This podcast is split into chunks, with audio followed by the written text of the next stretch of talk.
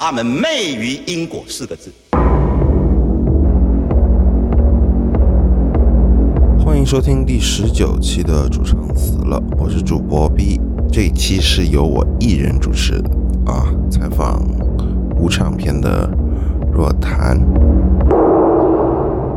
呃，接下来来到我们的演出回顾环节。那么这一期的演出回顾呢，一共是三场。首先是佳姐你看的一场金鱼马戏团是吧？对，那天感觉怎么样？我没去啊。金鱼马戏团，我听说他们在上海站的调音是，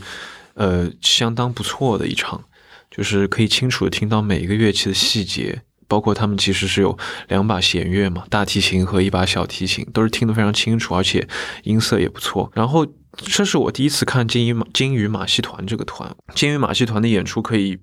比较明确的被划分为比较安静的部分以及比较燥的部分，也就是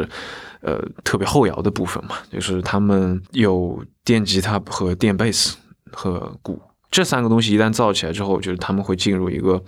一些很很很后摇的一些就是起音墙的片段，其实是相当不错的，相当好听的，就是完成度很高，然后演奏当然也是。滴水不漏，应该说是，所以就可以看看他们的在这个整体的舞台配置、乐器的配置和演奏技巧上面是是是有高度的，所以当晚还是看的很享受的。所以也是推荐给喜欢比较清新和就是说喜欢清新派的和就是好听派、好听型的后摇的呃。乐迷朋友们，就是说，其实金鱼马戏团，然后如果来巡演的话，是非常值得一看的。包括他们的 VJ，嗯，也是跟音乐是高度配合的，并不是随便播放一个东西这样的感觉。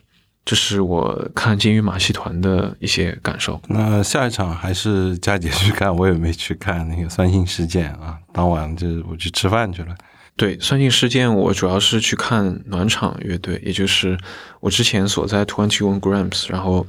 就是能在台下听到自己以前演奏的作品，这这个其实蛮特别的，因为当以前就是说在台上演奏这些作品的时候，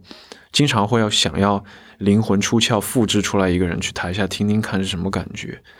一方面可能是为了。检查一下声音平衡，另外一方面更重要的是想要站在听众的角度去听一下自己的作品是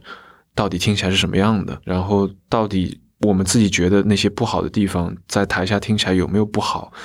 我们自己觉得出彩的地方在台下是不是那么回事？所以那天晚上就重点是听一下 Twenty One Grams，然后现在的现现在的成员的配置下的的那些歌，那么。我觉得其实还是很好听的，就是其实还是很好听的，而且现在的风格的话，其实变得更加的，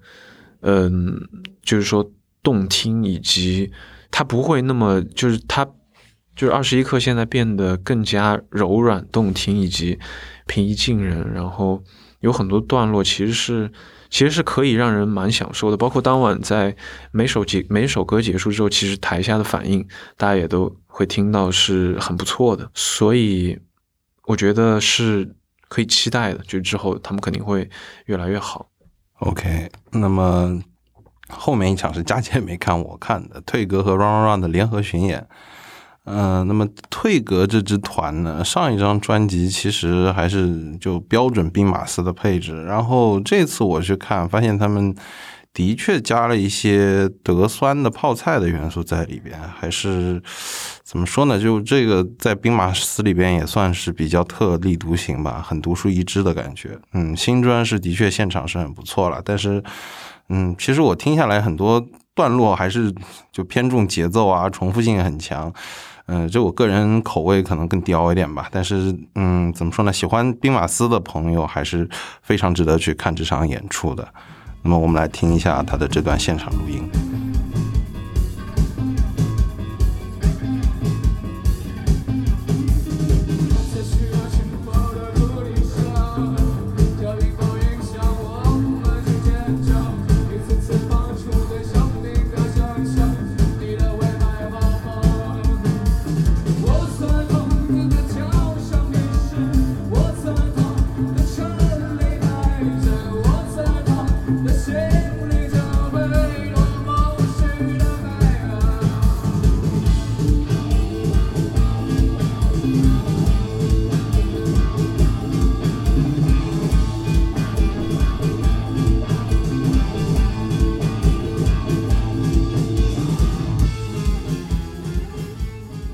然后我们可以再回顾一下上上一期预告当中提到的我们办的听这个黑帝新专辑《黑胶》的活动。那么那天呢，我们其实是按照就是既定日程放 放了黑胶嘛。然后其实我我个人感觉是，其实是不会因为你换了一个地方或者换了一套设备而对这张专辑有什么新的看法或者大幅度的改变对它之前的看法。当然，这这其实也是之前预料到的。但是同样，之前预料到，在之前预料到的是，我觉得当。当天下午的话，其实有一些时刻，就是说，当音乐它沉浸到了某一个点的时候，我能感觉到大家有一种被，就是大家一起在往下陷的这种感觉，就是大家进入一种同步的状态的一种感觉，还是挺美妙的。虽然只是偶尔出现，但是我个人比较喜欢，以及也许我们下次可以。嗯，再看机会，对啊，可以做 event two，而且那天的确是有怎么说呢，一起来西郊吧，然后就灯关掉，大家都低头，然后不说话，然后就听，大家一起听，一起西郊的这个快感，还是我觉得也是有的，还是跟平常听音乐还是不太一样的，是，对。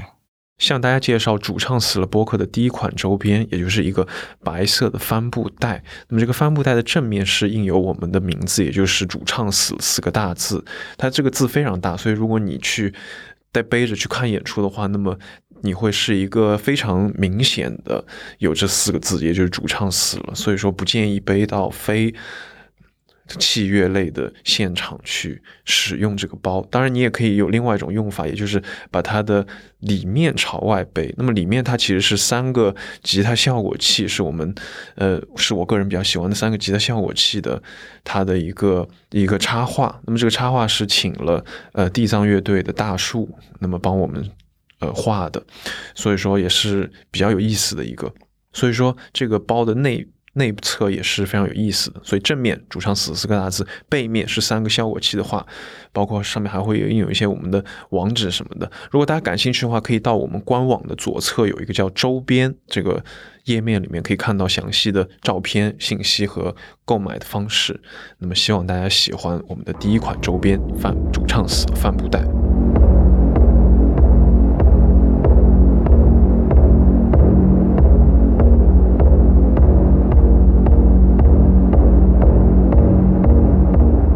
我们这期很有幸的请到了这个 WV 啊 s c o s s 呃乌厂牌的这个厂牌主理啊若谈啊若谈老师。那么若谈老师给听众们打个招呼。大家好，我是乌唱片的若谈。这个老师也就一个人一个厂牌啊，这个 单人军啊。嗯。OK，那么接下来进入我们的主题讨论环节。那么也众所周知啊，这个乌厂牌最近出了很多的这个。这黑胶磁带新专，对吧？那么，若汤老师先来介绍一下这个无厂牌吧。呃，我这个厂牌是大概是在二零一五年正式运营，算是一个厂牌。因为之前我在法国上学，然后二零一零年的时候想做一个分销类的，就是推荐呃华语。呃，圈的音乐人给国外，一开始是一个分销，后来，呃，到了二零一五年的时候，我想还是做一些自己的出品会更有意思，然后大概是从那个时候开始的。呃，一开始呃，并没有设太多的风格限制，后来从二零一五年到现在，最早是出了一个挪威的噪音黑金属，后来出了我自己的一一个东西，一个工业的，然后后来呃是在正好在巴黎看一个演出。呃，是那个当时一个乐评人叫陈玉，然后他介绍我和那个李建宏、王子恒、韦唯和李青他们在巴黎给一个艺术家陈然的一个短片做现场的配乐，然后我就过去跟他们聊了聊，然后决定，当时我这个厂牌也正在正好是在我想把这个分销转型成厂牌的这个时候。然后当时觉得那个演出的录音也很好，我们就说，呃，可以在我这出出版这个录音。后来大概是厂牌的应该是第三份吧，就是他们这个演出录音是磁带。后来第四份是我跟王子恒的一个合作。嗯，后来就是慢慢的在这个所谓的实验音乐领域，然后就越越出越多吧。当然也有一些很多其他的风格，大概做到今天，现在也是出品还是风格也设计的挺广。嗯，但是我其实看很很有意思的一点啊，就是我不知道你当时因为你自己是做具象肉体这个这个音乐计划的嘛，对吧？那么这个具象计划这个音乐计划这个呃是很符合这个屋这个主题，然后但是后面是改了厂牌名吗？还是就是你这个突然的就是用用就是你当时想象的就是直接用屋这个主题来来串整个厂牌，因为你这下面有前卫对吧？噪音对吧？甚至工业电子实验都有。这个很很广，对，对对对，我在起这个名字的时候，应该应该没有特别去想，是说我未来，因为一开始是分销嘛，不管是分销的还是后来的出品，我没有想说，非要是呃分销或者出品的类别都要是在这个主题内。当时只是想起一个，也是一个呃好记的名字，但是虽然现在这个英文可能不是那么好记了，但是我个人也很喜欢这个巫这个主题。这个主题其实说小可以小，说大也可以大。小的话可以说是巫术这些祭祀占卜类的这这些东西，但是如果大的话，也是它这个算是这个音乐的一个起源吧。这个最早的时候，萨满。通过这个和天去沟通，然后整个可能是音乐或者艺术的一个起源，这是一种说法。当然，这个说到这个东西，也是之前也有一些采访或者是朋友聊的时候，我想到了这个。嗯，我我我听到了这个这个一一期那个你您的朋友做的这个播客，是说您是用声音连接东西方的声音炼金术士。这个是标题是这么说嘛？这个就是因为是已经厂牌运营了一段时间之后，别人在问我，然后我就去想这个屋的这个起源。然后正好这个也挺符合的，但是在最早的时候并没有想说是，呃，要想的这么这么深，然后也没有想这个。呃，出品的音乐风格是非得和这个有联系，但是呢，反正这么些这几年下来，然后出品的这些东西，可能或多或少也是自然而然的，我并没有特别去要求啊，跟这个音乐人说啊这个怎么样，然后正好好像都是有一些有一些关系，但是因为有一些是比如说工业的，或者说一些城市的，也有一些偏流行点的唱歌的，反正其其实出品的这个音乐风格差别还挺大的。但是可能都有某一在某一个点上都有一些连接，我觉得这个也是挺有意思的，就是。对，所以说像像我这种乐迷就是比较无聊，你知道吗？就是有时候就就可能就沿着风格听嘛。很多乐迷就是可能就是到一定阶段之后，他会去呃，我找一找这个风格里边的。我可能就是听到前卫里边开，哎，有有，比方说听到李建宏啊，我说李建宏啊，这张是竟然是乌的。哦，然后但是我呢也听那些工业电子，然后那个呃呃就是福州的那个 Before the Revival，一听哎我靠，这也是乌的，这个是，所以说我觉得这个乌子在厂牌，在整个中国的这个独立厂牌里边也算是很有这个这个特色的一个一个一个一个一个点，我觉得，啊过奖了过奖了过奖了，只是。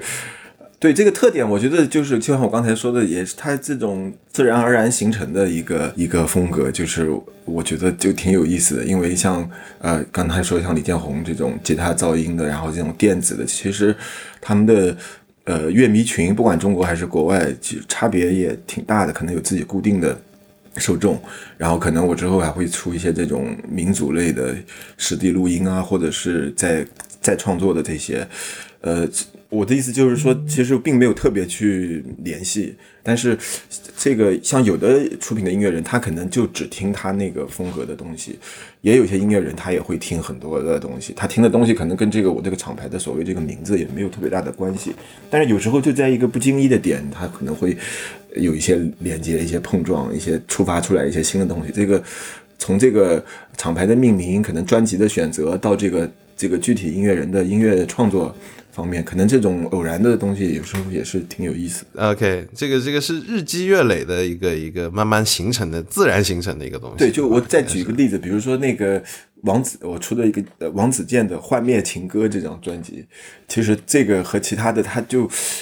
呃，它是一张就是也是很跟这个音乐人本身的生活是很有关系的一张，呃，然后又唱的是中文的歌词嘛，所以它。可以说是比较偏流行的一张专辑，但是它又不是那种普通意义上的流行的音乐，但是是一个比较容易去听的一张专辑。这个好像更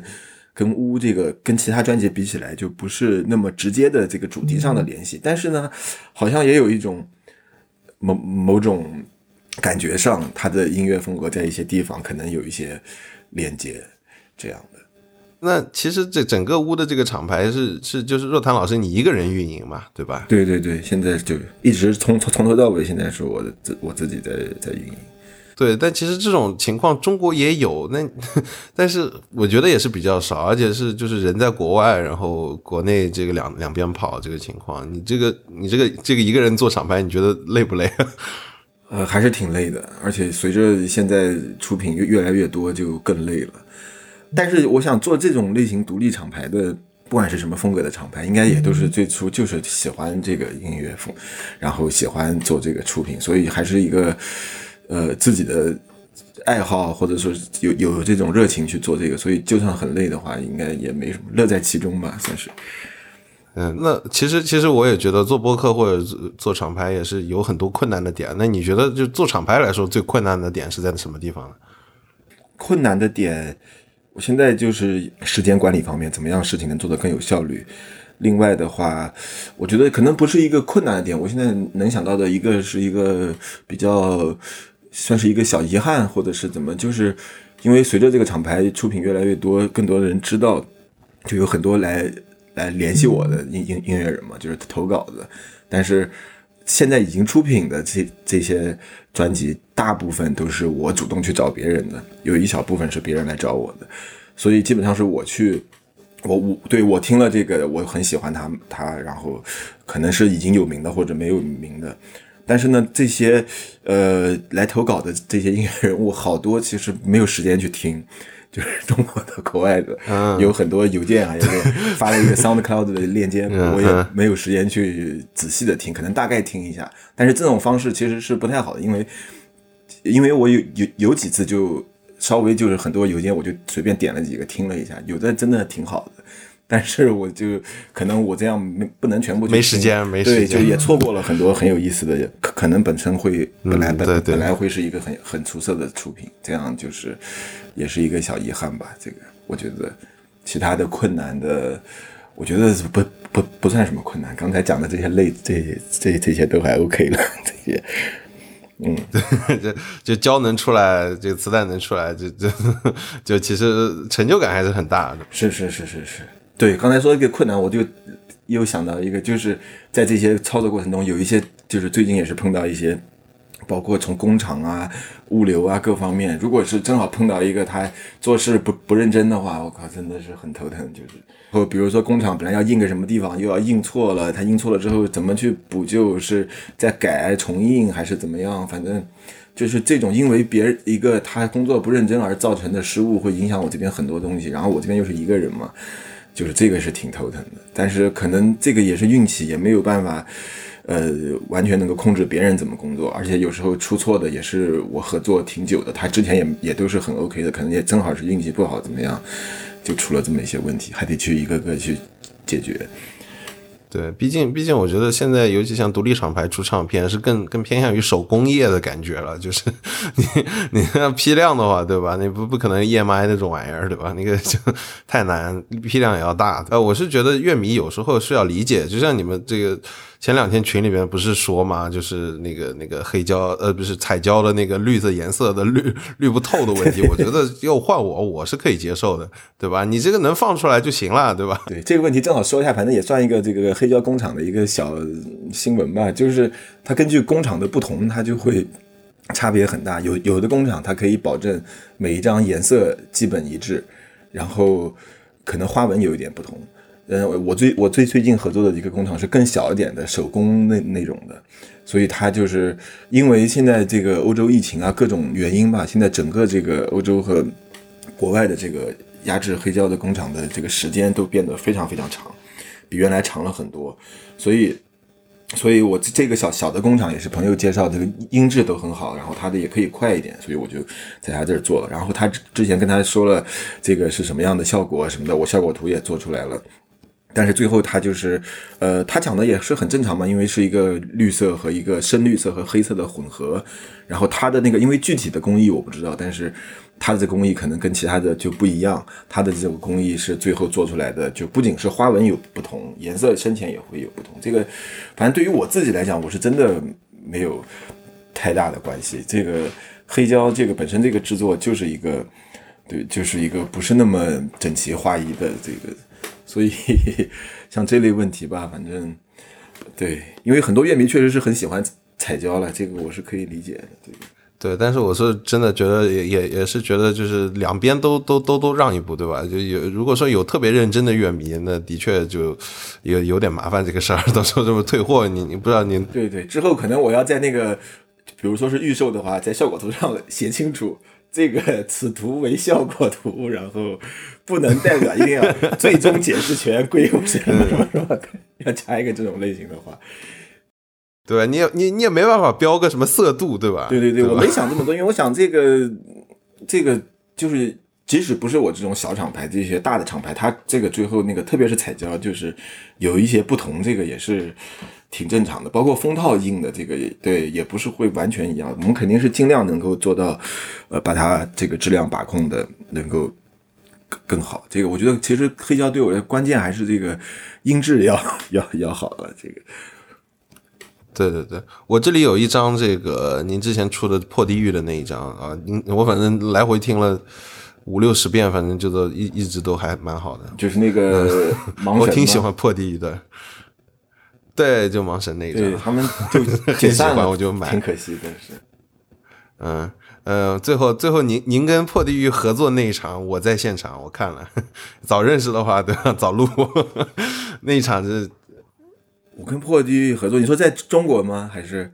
对，在中国，在育婴堂。哦，您是第帮他们暖场嘛？对对，那场我在。对对对，台下人是不多了。一七年还是一八年的时候，我们在北京演过两次。我记得好好像，呃，不是北京，是上海。哦，上是一个巡演，是上海、北京。那是一八年。对对对对对，我知道那个。对，那次当时巡演的时候，嗯，也没想到会是他。最后一次，他们现在不过他们都是 两个人，就是各自会继续自己的音乐计划，应该也会有很多新的东西出来。可能是觉得就是就期待这个，我哎，可很可惜了。这个是这个是我也是我很喜欢他们团，真的。对对对，我我也是很喜欢他们。我演出过的场次，中国和国外就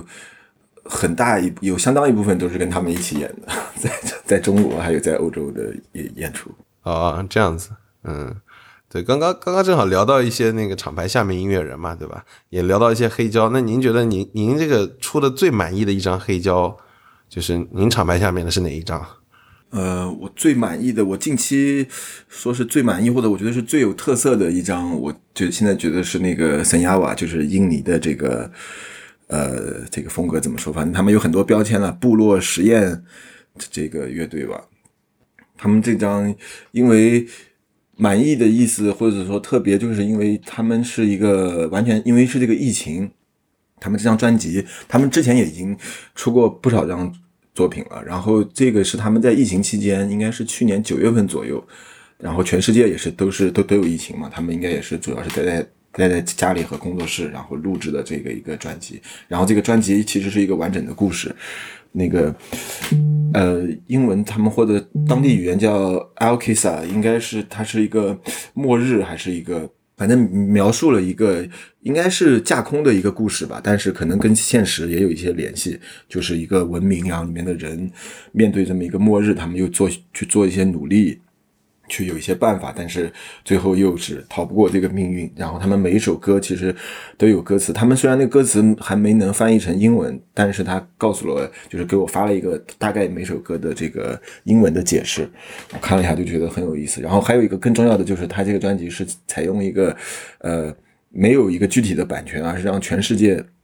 各个地方的厂牌来去发行。他们就提出一个去中心化的这么一个理念。然后当时我一直很喜欢这个乐队，但是没有看到他们这样邀请厂牌的这个消息。当时是那个奇奇音像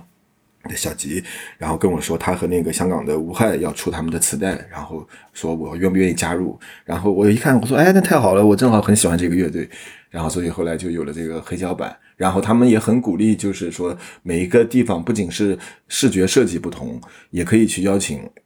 当地的音乐人去做一些 remix 或者是。在创作，所以当当时我也是在这个专辑是很短的时间内，然后我邀请了去找了很多朋友，中国的呃中国大陆地区和香港的不少音音乐人，包括那个吴害也帮忙找了香港的音乐人，然后最后有这么一张算是双专辑，所以然后这个专辑推出之后。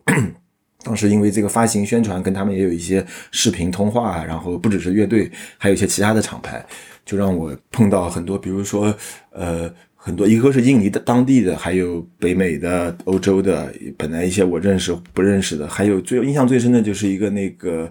叫 John by Locals，那个是呃约旦的。对，当时我对约旦这个国家的印象，我根本就没有什么印象，我可能觉得就是一个中东的一个国家，众多国家。中的一个吧，但是通过这个厂牌，我就发现那儿有很一个非常其实很丰富的一个，它那个是有电子音乐、工业实验都有的，就不只是它这个厂牌啊，它也是推出一些当地的一些 remix 什么的，也是从它这个厂牌，它虽然是一个新新厂牌，才出了出了这个神亚瓦的时候，可能是他们第二个出品。但是，就是从他做事、到设计，然后宣传，包括他邀请的音乐人，其实应该是都是很专业了，是有一个很成熟的他们当当地的一个场景的。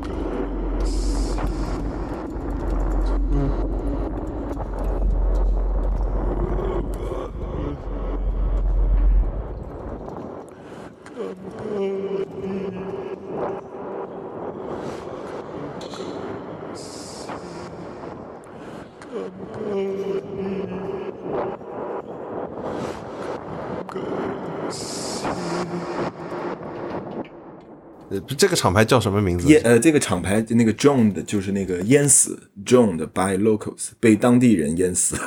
所以这个名字也挺有意思的，就是对，是那个我给我给你写 by locals，我给你写一下，是那个啊，没没事没事没事，我我直接我这里已经已经可以。其实让我想起来另外一个那个那个那个乐队啊，就是那个乱葬岗啊，a a place to bury stranger。就嗯，John by Local，OK，这个厂牌，看是不是这么拼？反正就是对，就通过这个厂牌，就是我只是举这么一个例子，然后就是这个 s a n a 的这张专辑就很有意思。然后后期发行了之后，全世界大概有超过四十个厂牌去发，然后各种不同的 remix，各种创作，然后他们又做了一个大的线上音乐节，就是去。播放持续两天，播放所有这些相关厂牌的，是这个专辑里的曲目 remix 也好，也可以是这个音音乐人他自己的其他曲目，然后有的是视频，有的是音频，就是这个活动挺很很有意思，我觉得就是在一个全球化的背景之下，同时又是一个全球各个地方的人一起去合作，但是同时又是强调他这个本地的一些东西，我觉得。就是很不错，这个很有意义。然后之后的现在反馈，一直到现在都还是挺不错。他之后有什么，有各种媒体都有报道国外的一些，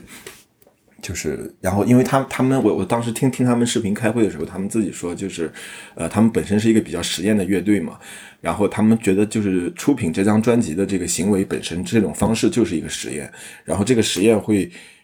会影像什么样，这个专辑之后会会发发发发展成什么样，然后这个各种分销的方式、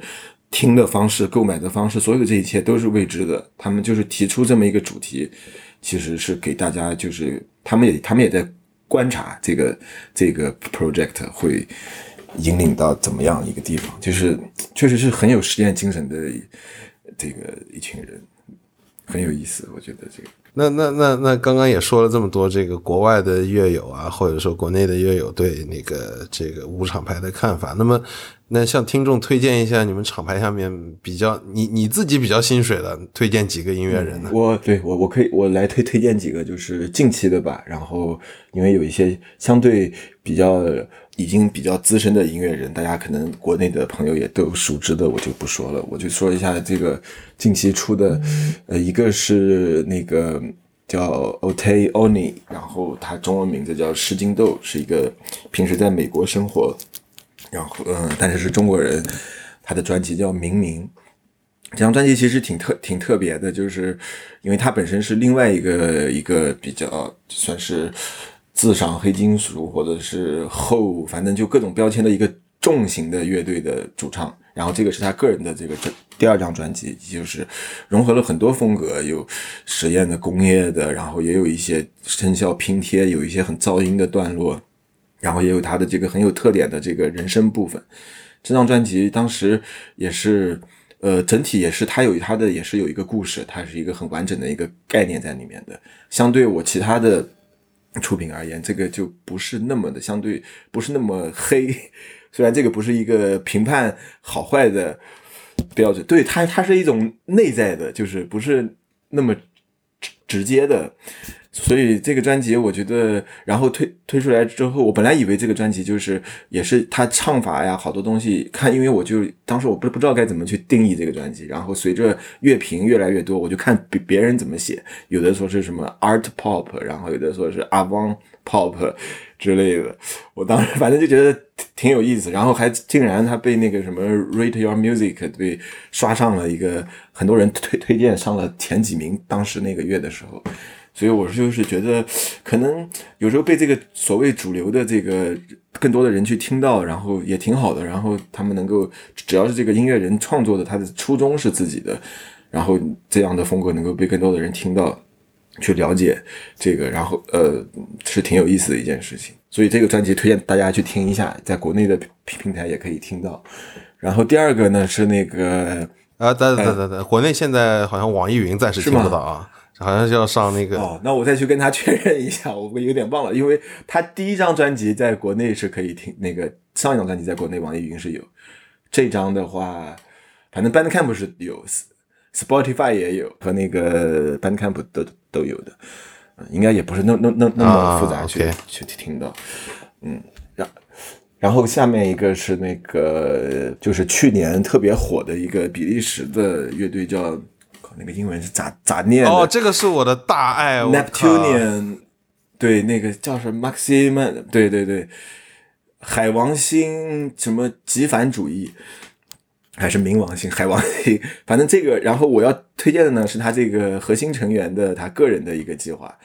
就是。从那个叫他那个乐队的名字叫极烦嘛，就是，但是他自己的这个东西其实又不是那么烦了，因为那个他自己的那个乐队，我们就简称 N N M M 吧，这样讲起来方便一点。然后这就是那个乐队，就是一个超大编制，然后各种乐器，有即兴的部分，也有编排好的部分，反正就是一个给，反正去年从。打断一下，什么时候来巡演？我是特别想看，我觉得是很有可能的，因为我跟他聊这个，因为要出他这个专辑的时候，跟他聊说这个中国已经很多人都很喜欢你的音乐，怎么就是，而且卖卖的也挺好的。我之前那个分销的时候，我觉得只要等这个疫情结结束，他是绝对有这个兴趣来中国演出的。就是他的人员比较多，到时候看怎么能安排一下。我觉得是他们是肯定是很想来演出。他们最近是做一个那个 Road Burn 的一个那个。也是一个在线的一个演出，因为今今年欧洲都都都是都是疫疫情嘛，然后我自己还没有看过他们现场，但是我可以想象到，肯定是会非常精精。我看过很多那个 YouTube 视频，真的特别好，我我是特别想看，对，因为感觉感觉就是新世纪又出来一个就 King Crimson 有点过了啊，就 Pink Floyd，就者说是黑去年一下帝这的感觉，真的特别火。我就对听到我就是国内国外各种听各种风格音乐的朋友，可能他们之间都没有什么交集的，都都是对都在好，听这张对，专都说好啊。而且他一一那个一下子也是他首张专辑，一下子就是三三碟，呃，就是一个 triple L album，然后就是各种就是已经做的从视觉到这个音乐，所有都做的非常的到位，然后整个一个概念推出来，确实是一个有有点现象级这个感觉的，就是对。然后我刚才说的这个，我想推荐的呢是这个他呃这个成核心成员。呃，吉他手和贝斯手吧，然后这个叫 CZLT，然后他自己的一个有呃吉他的这种长音，然后加上西塔琴的这么一个又又长音又迷幻的这么一个专辑，就是跟他那个乐队不同的，可能有一点也不能说是反面，但是就那个乐队是很编制庞大，然后器乐丰富嘛，他这个就是他一个人。但是就是可能就相当相当于不是极繁了，有一点偏简单极简，但是也但是就是你想象就是那种丧的那种音墙，然后还有一个他的有很多迷幻的段落在里面，这个也是他个人的一张个人的第一张这个实体专辑，这个我也是很推荐的，这个应该可能。对这个他哦，还有一个要说明的，他这个专辑叫《Junkyard》，他当时虽然他这个从音乐视觉上是印度啊 这这些主题，但是他实际上和是和一个艺术家的一个合作，他当时是一个装置作品，所以他这个跟城市跟这种后现代的很多这些东西也是有很大的关系。我那个网上我有一个很长的介绍，他就是关于这张专辑他的这个创作过程，也是挺有挺有意思的。第三个也是近期要出的，国内还没有上上线，是那个台湾的乐队叫梦痛，中文叫梦动啊，这个也是我想看啊。对对对，这个他们可能已经有很多朋友知道了，但是就是这张专这张我要出的这个黑胶呢，是一个他们叫台湾迷景，他们其实最早是一个书一个杂志，他们就是去收集了台湾各地的各种很有意思的一些。呃，肉身佛一些特别的有，应该有佛教也有道教的各种，有算是景点吧，有的也是一些奇怪的地方，然后各种有的地方是感觉是挺严肃的这种宗教感的，有的地方也很搞笑的，就是他们就是一种混搭，然后各种东西，所以它叫这个迷景嘛，一种说不 说不清道不明的，然后由这两本书，他们就做了一个。配乐算是一个原声带，然后这个黑胶是把它这个上集和下集的曲目放在一起，是这么一个，也是第一次，呃，以黑胶的这个格式来出版，这个我也是很推荐的。然后他们的之前有我最早被他们这个吸引住，也是看他们有一个 trailer，然后放的用的是一些那种不知道是香港还是哪儿的，就是那个老电影的一个混剪，然后会很有意思。他们昧于因果四个字。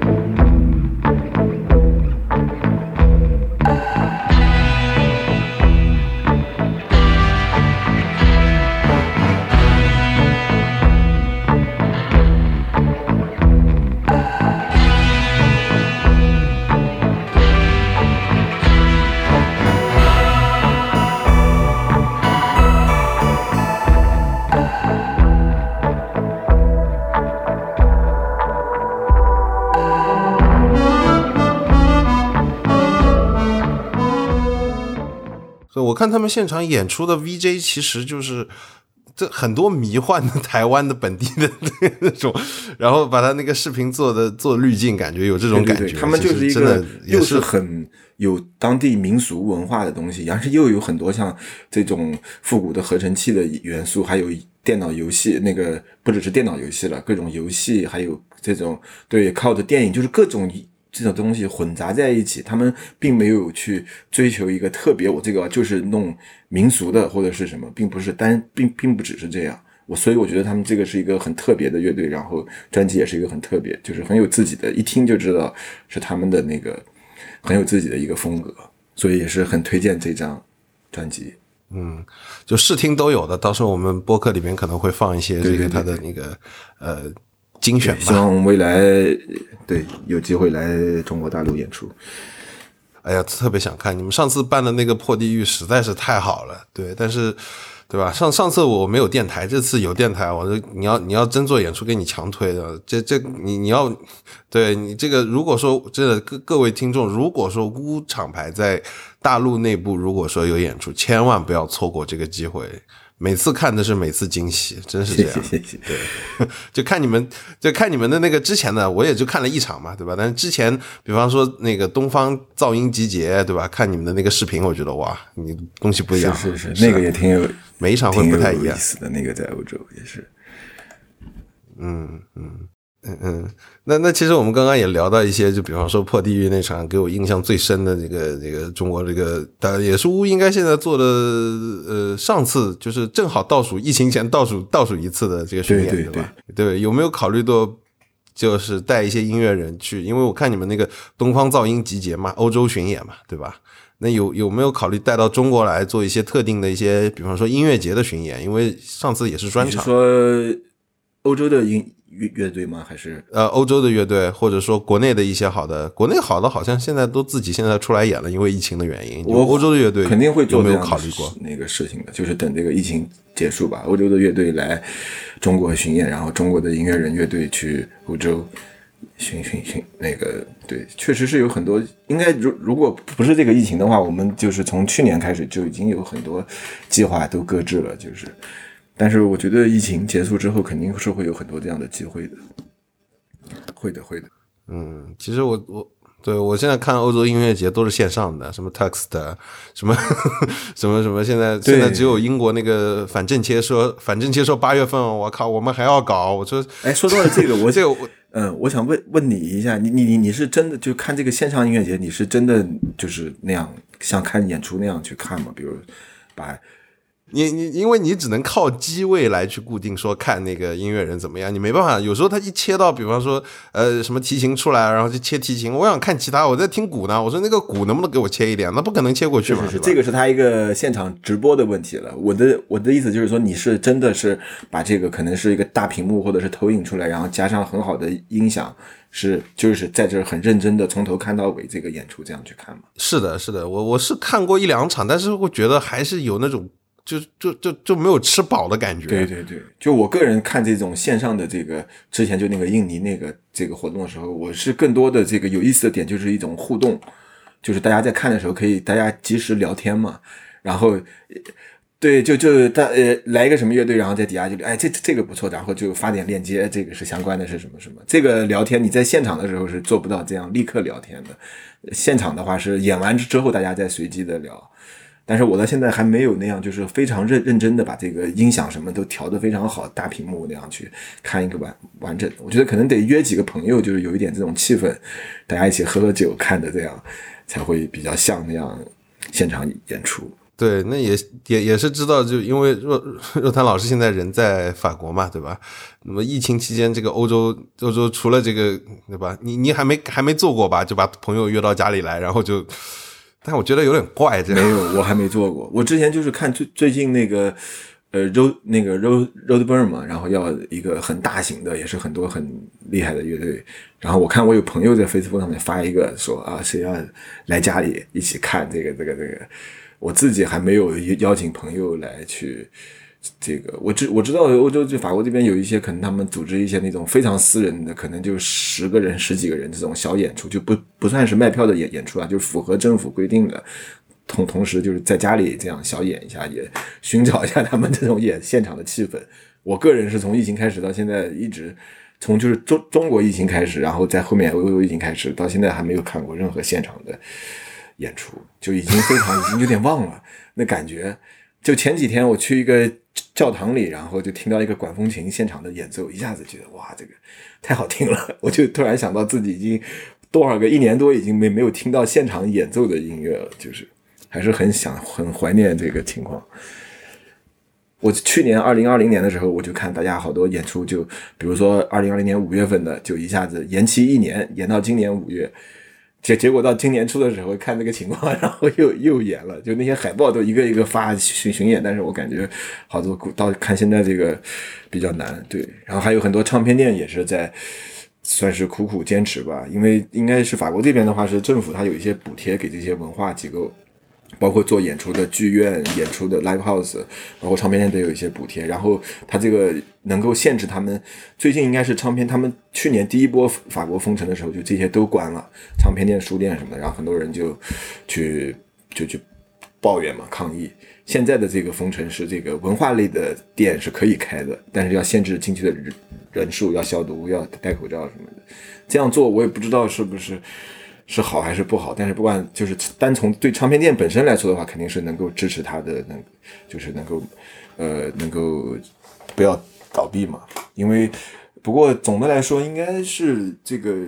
因为大家都不去看演出了，这花费就少了。因为本来看演出要买票，然后喝酒，这些都是挺多的钱的。他们这些钱现在可能就用用来买唱片，所以。就是对这个音乐出品，好像我个人并没有看到特别大的影响，但是对这些这些演出行业中的每一个环节，肯定有非常大的影响。对对对，尤其欧洲厂牌，你像现在 Bandcamp 礼拜五，我靠，我就感觉那个邮件就跟炸弹一样。我也是参与其其中，就是。没事没事，你这个这个都是自愿的，我也是对吧？你可以把那个那个那个 newsletter 给关掉嘛，对吧？但疫情前的确，欧洲厂牌像像像像若潭老师是这个月才开始血洗血洗 Bandcamp 发东西，对吧？那个 Room Forty 好像发了七张，我也不知道干嘛去。对，不过这个 Bandcamp 弄的还是挺好的，虽然这个现在就是就是这样，也是促刺激消费。但是他也 Bandcamp 也发了一个声明，他他还有有一个小声明说，如果你觉得是不是感觉很 guilty，就是如果你不在这个 Bandcamp Friday 买这个唱片的话，你会不会感觉到内疚？然后他的解释是你你不用感觉到内疚，因为这个 Bandcamp Friday 我们是这个有多少多少百分之多少的这个钱会给到厂牌和音乐人，如果不是 Bandcamp Friday 也是一个挺高的比例，他把都列出来，所以他说，反正他的意思就是总而言之要支持怎样。而且我看 Bandcamp 最近给我发一个那个邮件，说他们要弄一个新的项目，就叫什么 Bandcamp Live，因为可能他们也想涉足到这一块，因为现在的这些在线，要不然是这个音乐节自己的网站就是在线放，要要不然是 YouTube 什么的。但是 Bandcamp 肯定他看到这种疫情下的怎么现在这个音乐人的整个这个音乐场景这个市场。他肯定也是想去参与到这个 Bandcamp，在他这个上面来进行直播，然后他还弄一些那那种我觉得特别有意思的，也不知道是好是不好，也也有点怪，就是说在这个线上的这种演出的时候，他也有有有一个那个 merch table，就是你可以去一边看演出，同时就是你在看这些乐队，就像一个真的演出一样，他在卖点什么，然后你再去在这个时候再去买一些他的东西，怎么怎么的。对，Bandcamp 团队肯定在这对仔细思考这些问题，他们在弄这些新的点子。对啊，优势啊，对，这个是优势。你因为看 YouTube，你会很难就跳出来一个，你会习惯性把它给关掉嘛，对吧？你跳出来一个什么广告，你去买这个左上角点这个，那你会习惯性把它关掉。但 Bandcamp 不会啊，本来就是卖的，你自己 对吧？万一而且都是是是，加上他这个强调一下，就就就是说你在开演出的时候，这个就是一个虚拟的那个。周边那些销售点，然后你就可以去看这些，因为确实，如果是真的演出的话，就是这个演出对这个卖周边，反正我个人是这样，我如果看一个演出看的高兴了，我就会很冲动的买这个乐队的东西，可能买回去之后，对，特别是你如果就是一下子被那个现场在某一个点被击中了，然后就去赶赶快去买这个这个一堆，而且确实是有些东西它是只有巡演时候是才有卖的，就是。嗯，对，这跟乐队 T 恤什么还有布标比较像嘛，对吧？就有时候它就摆出来，然后你你买不买的问题了，对吧？你不买，可能后面就没了，对吧？这是对。那这个这个这个，除了调到这个直播之后啊，最后一个问题啊，就是问一下这个若潭老师，这个疫情结束之后，乌厂牌有什么大的计划？来透露一两个。大的计划就是，呃，就发行方面肯定已经就是除了现在已经公布的，还有很多。没有公布的，然后还有一些我之前公布 但是又延迟的，反正还有不少出品吧，可能十几个。今年我看我尽量能够，呃，加快工作量，呃，加加加快工作速度，然后把这个出出来，应该有有一个，比如刚才说到说到这个非中国的乐队嘛，有个叫 Dorman，一个一个法国的布列塔尼的一个，他也是使用世界各个地区的乐器来做一个有有点那种祭祀感的民谣，这个挺不错，这个应该很快会发布。还有一个意大利的一个 Doom，他也是做了很多那个喜马拉雅山地区的一些采样，然后跟这个 Doom 金属结合的这个叫 Dopo D O L P O 一个乐队。然后之后还有那个分，就是呃不知道是不是念分啊，F E N，就是那个大有良音、严俊、刘汉吉和袁志伟的那个专辑，那个也是因为各种原因没忙过来，但是也正在设计当中。然后还有其他，比如说啊，在设计复活的那个南京黑金属复活的一个黑胶，他们会办一个纪念的演出，而且会是当时录这个专辑的原班人马，然后就是应该会是演这个完整的专辑。他们现在已经开始排练了，其他的还有像梅志勇啊什么的，还有很多，我就不一一列举了，太多了。大概其其他还有一些保持一下神秘，嗯，就是看我尽量在努力把这个尽快的发出来。嗯，其他演出方面的话，现在就不好说了，只能是看这个疫情结束了。但是我是觉得这个疫情可能。就是就算是所谓的结束啊，就是各个国家、全世界，如果是疫情都都控制的很好之后，可能也这个世界就不是说像回到疫情之前的那样，是会进入一个新的一个时代。就是包括这个从大的方面来说的话，然后再到小的，比如说这个特定的这个音乐这个场景里面的这些，我觉得就是会是一个新的新的情况，新的时代。就是会发生什么？现在还对，就比比如说，他可以演出之后，但是现在大家这些线上的这些方式啊，可能就也不会就停掉，就是然后各种东西就会有一些改变。我觉得到时候看吧，只能现在看这个欧洲这边再多打疫苗，再 能够控制的更好一点。多打疫苗？那那老师你打了吗？现在法国我我还没打呢。现在法国只能是年纪大的人，好像是六七十岁以上的，然后还有那种。高危行业就是你要是跟医务行业的，或者是这种公共几个像消防员啊什么的，这些才可以打。但是他说是夏天可能就尽量能够让全民都可以打。但是法国人很多人他们不愿意打，你就算你有足够的疫苗，他也不打。这个 只能说到时候看情况了。嗯，那那那一那个若潭老师保保重保重，大家 这个多发胶啊。我们在中国就是能够享受到这个现在现场演出的这个。快乐，能 多看看演出，多爽一爽。哎，OK，那感谢若檀老师，这就是我们这一期的这个主题讨论。嗯，呃，然后到了这个六月份的演出推荐啊，然后这个第一场其实是五月底的啊，李代国老师啊，在第三空间这个地方我也没去过，想去来着，但我不知道那天有没有事。这个李代国老师也很少出来，这个 trial 第三空间上海的一场啊。是五月二十九号啊，七点半啊，我没干什么，嗯，可以去听一下一个实验音乐人啊，非常著名。然后六月六号的少的全新专辑《夜宿山》，只是在摩登天空啊，摩登天空，上海的摩登天空。这这张专辑我推到群里了，我好像没多少人听吧，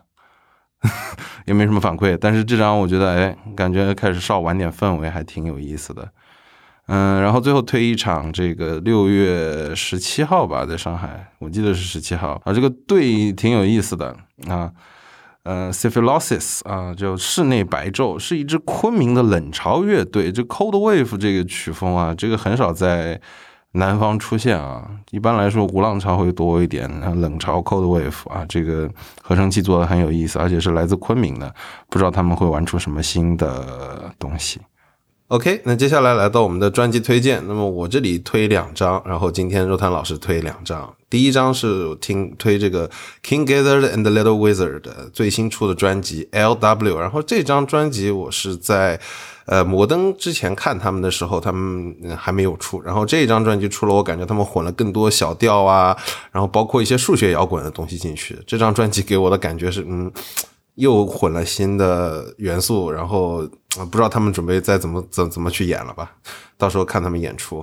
然后第二张是弦山的无界岛。弦山呢，它其实是呃中国就是很 也比较著名吧，耳蜗，他那个里面一位成员严帅，然后他做的一张偏实验电子氛围，还加点工业的这么一张专辑。这张专辑，哎，我感觉混音混的很不错，然后里边会加一些很多氛围的元素啊，推荐听众们听一下。然后若汤老师这期这个你你强推两张，我给大家推荐的两张，一张是叫彭叶生，他是一个。呃，住住住在台湾的法国人，在台湾住了很多年。他主要他做各呃有很多艺术项目，同时最最主要的是做田野录音、实地录音。然后呃，他当时做了很多台湾的山啊，还有海，他会放一些水下的录音装置。反正就是走遍了，相当于一个考察这种性质，但是走遍了台湾的很多地方。这个推荐的是他最新的一个出品，叫做《福山太平山》。也是一个实地录音，但是就是伴随着这个实地这个 CD 呢，它还有一本书，也是采访了当地的很多人，就谈谈一些这些当地相关的一些话题，我觉得是非常不错，也是一个听起来很放松的一个非常棒的一张实地录音专辑。另外一张专辑是叫做 Black Merlin。是一个应该是英国的一个音乐人，但是他这个出品的厂牌是印尼的巴厘岛的一个厂牌。巴厘岛可能大家感觉是特别旅游的那么一个地方，但是这个厂牌出的东西真的是挺不错的。他这个也是结合了当地的一些民间音乐和实地录音，然后再有后期的他的个人的一些加工电子的氛围的这个一张专辑，叫做 Hypnotic Tradicy 这张专辑推荐给大家啊，Tradicy 啊。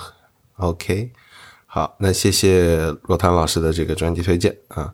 啊，OK，那么感谢若潭老师这次对我们播客的参与。那么若潭老师最后给我们观众说两句啊。呃，谢谢大家对无唱片的关注，谢谢大家一直的支持，也谢谢 B 的邀请让我参加这一期的播客，能够和大家聊这么多话，可能很多是废话，大家听听就好，还是很谢谢大家。不是废话，不是废话。那么老师最后推荐一首 ending 的曲目给我们吧。ending 的曲目，呃，那我就推荐这个《Senyawa》这张专辑里的开场的曲目吧，叫做《统治》。统治是吧？好的，好的。那谢谢罗桑老师。那么我们下期见，拜拜，拜拜。本集主唱死了，由若饭赞助播出。若饭是我本人比较喜欢的一个代餐品牌，它是一瓶一瓶的饮料，但是它的主打的卖点就是说，如果你没有时间吃饭，或者你的吃饭条件受到各种各样的限制，你只要喝一瓶若饭就可以解决你的一餐所需要的营养，而且比较快捷。那么，如果大家对若饭感兴趣的话，可以到。微信公众号“若饭”里面回复“主唱死了”四个字，你就可以得到一张优惠购买的优惠券，包括里面也有一些详细的介绍。